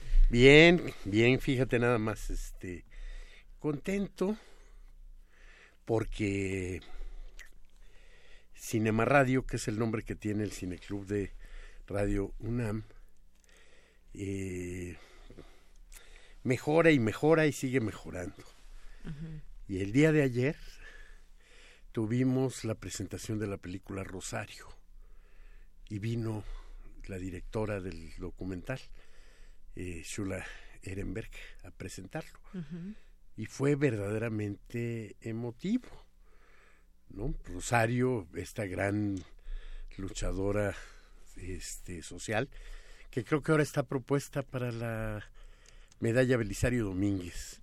Rosario Ibarra, una mujer que eh, ha peleado décadas enteras, primero por su hijo exclusivamente, por encontrar a su hijo desaparecido, un joven verdaderamente casi un chiquillo militante de la Liga 23 de septiembre que desapareció. Desapareció, pero desapareció, pero primero lo arrestaron y quedaron las constancias de su arresto y demás y de pronto pues trasladado de un lado a otro a otro y quién sabe en dónde se quedó y quién sabe qué fue lo que le pasó. Quién lo desapareció y el el este el documental es tremendamente bueno tremendamente bueno. Yo creo que pocos documentales organizan tan correctamente su información, que además era vastísima, y pocos documentales entran tan a las entrañas de conocimiento de su personaje. Entonces Rosario nos transmite a una Rosario Ibarra más allá de lo que nos imaginamos, nos transmite a una, a una Rosario con una sonrisa esplendorosa también una, y, nos lleva a documentos de alguna manera inéditos porque cuando empiezan a hacer el documental y lo platicó todo esta Shula Ehrenberg encuentran los registros familiares dicen videos no son cintas filmadas en 8 milímetros o super 8 eh, en las que aparece Jesús este piedra desde pequeño, de joven, desde toda la familia, toda la, la eh, como vida de la familia que quedó truncada por aquel asunto. A Jesús le atribuyeron en su momento eh, formar parte de la célula de la Liga 23 de septiembre que iba a secuestrar a Eugenio Garzazada y que eh, lo, lo balacearon, lo terminaron asesinando en el este en un enfrentamiento con los eh, guaruras de, de Garzazada, que fue algo que eh, marcó y inició un conflicto entre el presidente de la República y el Grupo Monterrey, algo que fue muy tenso por aquellos años 70. Pero además, quizá también con esa desaparición y con ese momento en el que se vive durante el final del periodo de Echeverría, también se inicia la o, se ve más claramente esa doble cara del gobierno de los gobiernos mexicanos del Estado mexicano de este hablar de aperturas y hablar de y este ganar la buena voluntad de los intelectuales al mismo tiempo que matas y desapareces gente con una impunidad tremenda, ¿no? Entonces, bueno, el, el documental es tremendo, porque también nos lleva, por ejemplo, al momento en el que doña Rosario y su hija eh, entran en contacto con los archivos en los que cuentan sobre la detención pues, y las uh, vivencias del momento. Y entonces las cosas terribles como por ejemplo eh, una nota informativa quién sabe de quién para quién pero en el que eh, califican a, a Jesús y a su padre como los nefastos y barra y cosas así pues que están en contacto ellas viendo cómo ya de alguna manera sin pasar por ningún juez este han sido juzgados ya. Se les denostaba y el archivos. y bueno pues sí y el padre eh, un hombre completamente inocente él sí no era ni cercanamente de la liga 23 de septiembre un médico al que de pronto también lo desaparecen solo un par de días no pero va la policía por él y se lo llevan para tratar de averiguar este supuestamente el paradero de su de su hijo bueno pues eh, lo torturan y todas estas cosas están narradas ahí. Pero fue muy eh, contradictorio es pues no porque es algo muy duro y al mismo tiempo fue muy bonito estar con la presencia de la de la directora y tener esa parte del documental en el que también hay como una cercanía vital con un personaje de la talla de Doña Rosario. Esta película fue el inicio de un ciclo, de un ciclo cortito, que es un ciclo bastante poderoso, que el próximo miércoles vamos a tener ahí la segunda película, Tiempo Suspendido. Es un ciclo en el que tres documentalistas, mujeres, hablan sobre mujeres y dejan hablar, le dan voz a mujeres que están en la búsqueda de sus seres queridos y que han participado en esta lucha.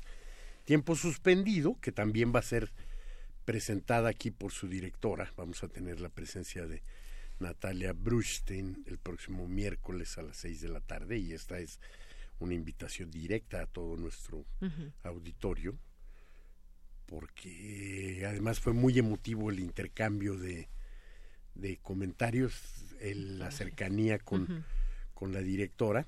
Y bueno, vamos a tener de nuevo esta posibilidad ahora con Natalia en una película que nos cuenta la historia de su abuela y que va directamente con su abuela una mujer extraordinariamente importante para la cultura latinoamericana y para la cultura política. Fundadora del movimiento de las Madres de Mayo, pero ya Laura Bonaparte, una psicoanalista de gran reconocimiento en el mundo académico y en el mundo de la, de la terapia. Y eh, una película muy dura también, porque es la película de una mujer que ha luchado porque se reconozcan y se guarde memoria de todo esto y que enfrenta la, la posibilidad del no, no la posibilidad, sino el inminente paso a la pérdida completa de la memoria. La va siguiendo en su Alzheimer y entonces hay días en el que, bueno, no, no les voy a platicar la película, solo les voy a decir que que vengan, que Laura Bonaparte era importantísima. Y el ciclo terminará con Tempestad, una película de Tatiana Hueso que también tiene que ver con esas desapariciones forzadas que son como una de las marcas. Bueno, pues ahí están las invitaciones. Y creo que tenemos. ¿Qué opino del nombramiento de Luis Mandoki? Me Armando dice Cruz. Armando Cruz. Pues no lo sé, no lo sé, porque este, no sé si ya lo aceptó Mandoki, no sé en qué consiste exactamente.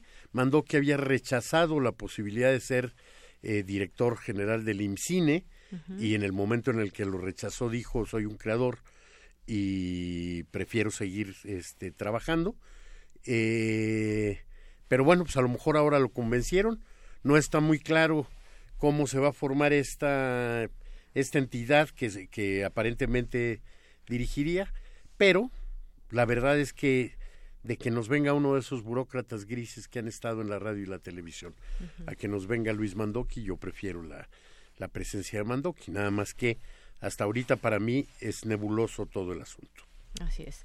Bueno, y tenemos otras llamadas, pero son de otra cosa que tienen que ver con lo que hablábamos hace rato de los ciclistas. Mario Peñalosa dice el problema no está en automóviles, ciclistas, motos ni camiones. El problema es la falta de respeto hacia la vida y las personas, la poca educación cívica, menos emociones malas a la hora de conducir. bueno, muchas gracias. Gracias a todos los que nos escriben. Gracias, gracias. Hombre, gracias a ustedes. y nos escuchamos el próximo jueves. Nosotros nos escuchamos mañana en punto de la una de la tarde. Son las tres en punto. Soy de Yanira Morán. A nombre de todo el equipo, gracias. Buenas tardes y buen provecho.